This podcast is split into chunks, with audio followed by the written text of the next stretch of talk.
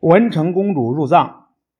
吐蕃人是藏族的先祖，唐初在青藏高原上生活，并且逐渐壮大起来。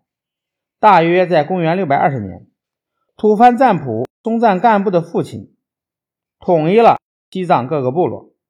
后来，松赞干布做了赞普，把都城迁到了现在的拉萨，制定了官制和法律，建立了强大的奴隶制政权。公元六百四十年，松赞干布派得力的大将陆宗赞带着五千两黄金、数百件珍宝。去长安求婚，唐太宗向陆宗赞仔细询问了吐蕃的情况，答应把美丽多才的文成公主嫁给松赞干布。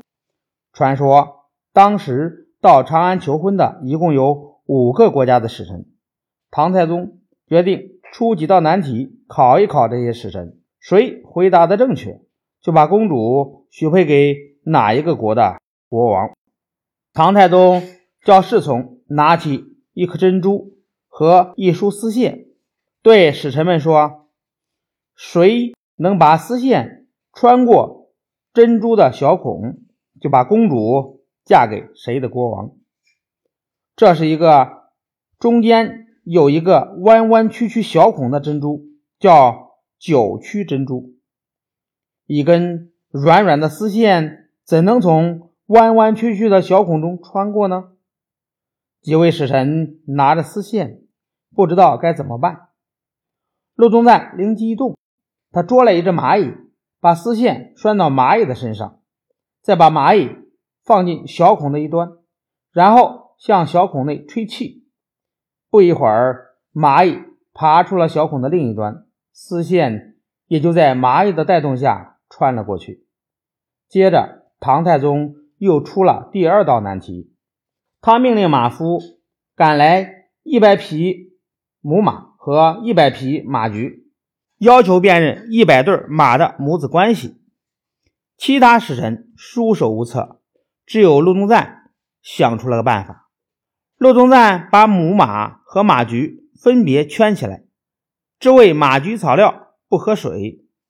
过了一天，再把马驹放出来，小马驹。渴得厉害，纷纷找自己的妈妈吃奶。就这样，陆宗赞辨认出了他们的母子关系。于是，到了公元六百四十一年，唐太宗就派礼部尚书江夏王李道宗护送文成公主动身进入吐蕃。松赞干部亲自率领大队人马从罗血赶到渤海来迎接。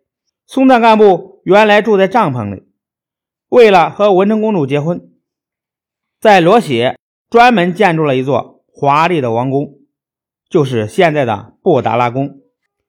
在这座王宫里，松赞干布和文成公主举行了隆重的婚礼。文成公主进藏在吐蕃历史上是一件重大事件。文成公主到达吐蕃，不仅带去了各种谷物、蔬菜的种子，而且带去了。工艺品、药材、茶叶以及各种书籍。吐蕃过去没有文字，无论什么事儿都用绳子打结，或者在木头上刻符号表示。文成公主劝松赞干部设法造字，于是松赞干部指令吞弥桑布扎去研究，后来创制出了三十个字母以及拼音造句的文法，从此。吐蕃有了自己的文字。公元六百五十年，松赞干布不幸英年早逝，只活了三十三岁。松赞干布死后，文成公主又活了三十年。文成公主受到吐蕃人世世代代的热爱，留下了许多美丽的传说。